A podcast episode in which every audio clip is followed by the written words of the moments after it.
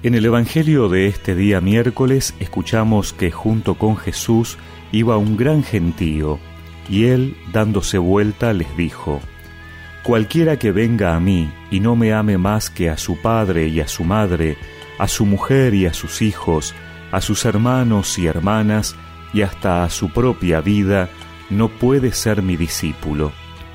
El que no carga con su cruz y me sigue, no puede ser mi discípulo. ¿Quién de ustedes, si quiere edificar una torre, no se sienta primero a calcular los gastos para ver si tiene con qué terminarla? No sea que una vez puestos los cimientos no pueda acabar y todos los que lo vean se rían de él diciendo, Este comenzó a edificar y no pudo terminar. ¿Y qué rey, cuando sale en campaña con otro, no se sienta antes a considerar si con diez mil hombres puede enfrentar al que viene contra él con veinte mil? Por el contrario, mientras el otro rey está todavía lejos, envía una embajada para negociar la paz.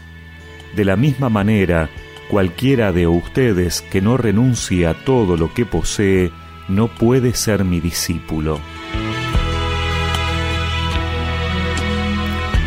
El seguimiento de Jesús es como una piedra en el zapato. Nos hace detenernos en el camino y examinar qué es lo que no nos deja seguir. Nos obliga a pensar si el camino vale la pena, si es el adecuado, el ideal. Pues el seguimiento de Jesús tiene unas exigencias destinadas a liberar a los seres humanos de las cargas inútiles y excesivas, el seguimiento de Jesús prepara y exige absoluta libertad. Se trata, sin lugar a dudas, de un camino novedoso, camino que muchos han seguido en la historia y que se muestra como una propuesta radical para realizar el designio divino. Tantos santos y santas que son modelo y también estímulo para seguir este camino, descubriendo en él la fuente y el sentido de la vida. El Evangelio de hoy nos recuerda las exigencias del seguimiento, requerimientos que en alguna medida pueden mortificar, causar incomodidades, pero que tienen como fin ayudar al discípulo a estar disponible para seguir el camino de Jesús. Esas singulares exigencias no serán tan exigentes si se convierten en parte del estilo de vida del discípulo. Por eso, lo más oportuno es no llevar mucha carga para el camino, acumulando bienes innecesarios, ni cargar con muchas bolsas, pues el bien más grande es Dios mismo, ni llevar mucha compañía, pues en la comunidad de hermanos se encontrará la amistad y el apoyo. Viendo así las cosas, el camino se debe emprender en la más entera libertad, con los brazos abiertos para ir al encuentro del hermano y con los pies descalzos para estar en el más cercano contacto con la realidad.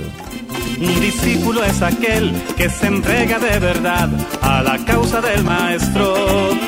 Un discípulo es aquel que ha dejado todo atrás para comenzar un rumbo diferente. Un discípulo es aquel que persevera,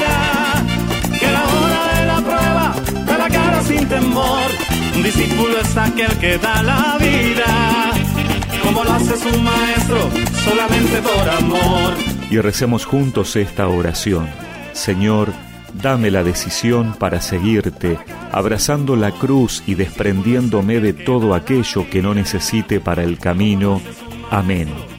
Y que la bendición de Dios Todopoderoso, del Padre, del Hijo y del Espíritu Santo los acompañe siempre. Un discípulo es aquel que da la vida, como lo hace su maestro, solamente